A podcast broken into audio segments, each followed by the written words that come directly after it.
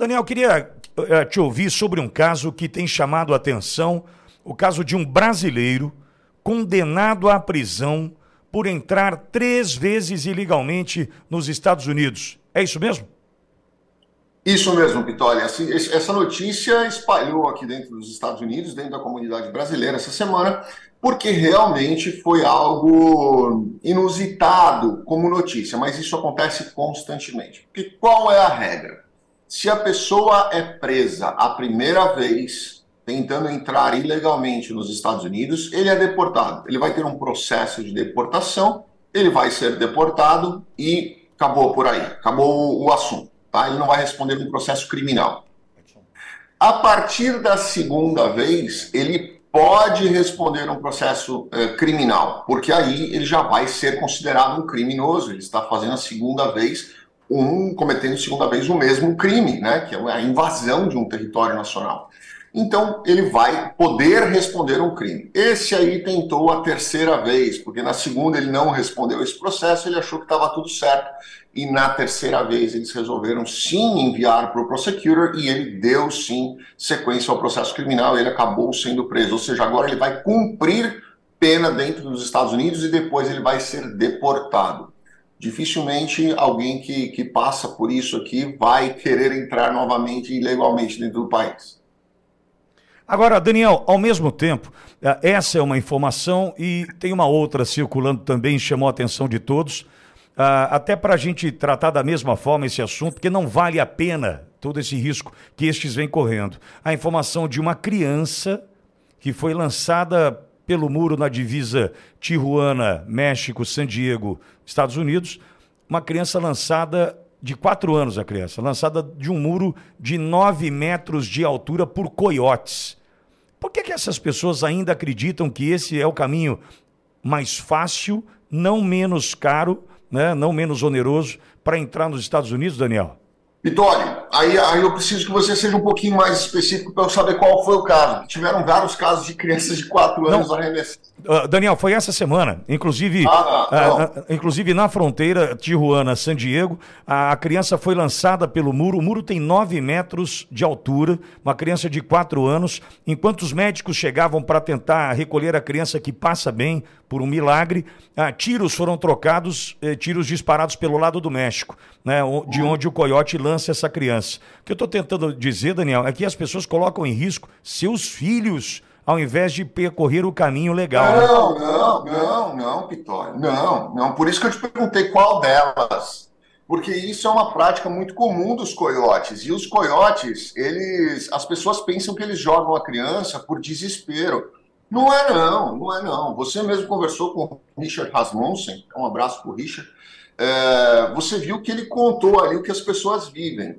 E durante aquilo ali, o que, que acontece? Durante as pessoas encontram ali aquilo ali, uma área é, é, é, controlada pelo narcotráfico. As, o narcotraficante chega e fala assim: olha, peguei você, sua família. É o seguinte: ou você vai me pagar, ou você vai levar a droga para mim, ou eu vou matar todo mundo. Ah, não tenho dinheiro, não vou levar droga, não tenho como fazer. Não... Eles pegam uma criança, tomam a criança com uma arma na cabeça dos pais e levam essa criança. Essa criança vai ser usada para prostituição tráfico de órgãos ou para boi de piranha, que é o que eles fazem, isso é chamado boi de piranha. Eles pegam uma criança e jogam por cima do muro. Jogam por cima do muro. Aí dá tiro, estoura fogos de artifício, qualquer coisa para chamar a atenção da polícia de fronteira, porque a polícia de fronteira é obrigada pela lei a socorrer a criança. E na hora que está socorrendo a criança, eles estão jogando os outros caras pelo outro lado do muro e a polícia não tem como atender os dois ao mesmo tempo.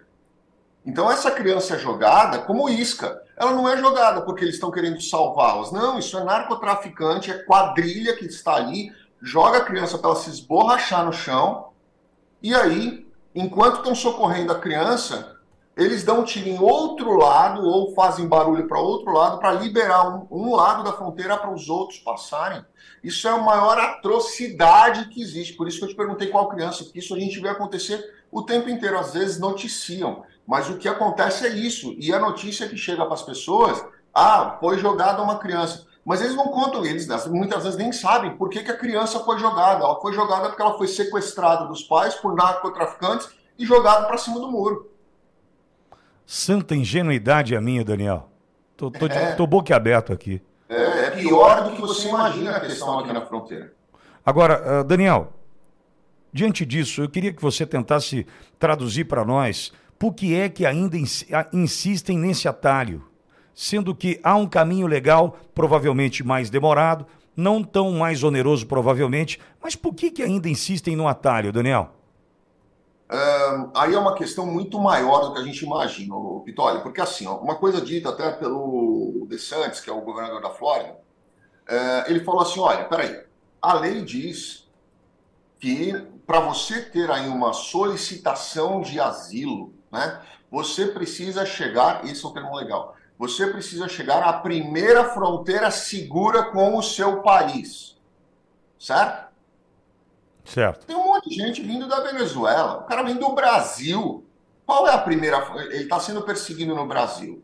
Qual é a primeira fronteira segura que ele tem?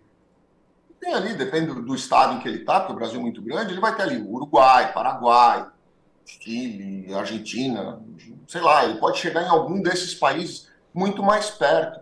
Ele atravessa a América Central, que não existe mais América Central, mas ele atravessa a América Central inteira para chegar nos Estados Unidos, atravessa seis países, sete países para chegar nos Estados Unidos. Isso não é considerado asilo, isso foge da definição legal do asilo. Né? Então, assim, é, por que, que as pessoas fazem isso? Porque, infelizmente, o governo mexicano, o presidente mexicano né, e o governo em si mexicano, eles ainda permitem que isso aconteça. E se você for lá na fronteira, eu tive é, algumas, tive duas vezes lá para, inclusive, conhecer, saber como é que era é, há muitos anos atrás, inclusive, eles têm uma estrutura ali, Pitó. Eles têm uma estrutura, eles têm um espaço para você montar a, a, barraca, eles têm banheiros, eles têm fornecimento de água, eles têm lixos, eles, eles têm uma estrutura para a pessoa que vai atravessar ilegalmente para os Estados Unidos. E Daniel, então, e, do, e do ponto. E do ponto de vista do custo e do, e do tempo, é, é, importante a pessoa entender que, bem planejado, pode sair mais barato o caminho legal sem risco de vida, como a gente tem visto, ou do seu filho ser usado como isca, pode sair mais barato, né, se isso for bem planejado, né, Daniel? Com certeza. Isso planeja, se estrutura, pode demorar mais, mas com certeza absoluta, ela não vai colocar a vida dela em risco e nem a da família dela. E atravessar por ali, além de perigos naturais que você vai, vai enfrentar normalmente, você tem ali os narcotraficantes, que toda a área de fronteira dos Estados Unidos, toda ela é controlada por narcotraficantes. Tá? Daniel. A área deles sem autorização deles é problema.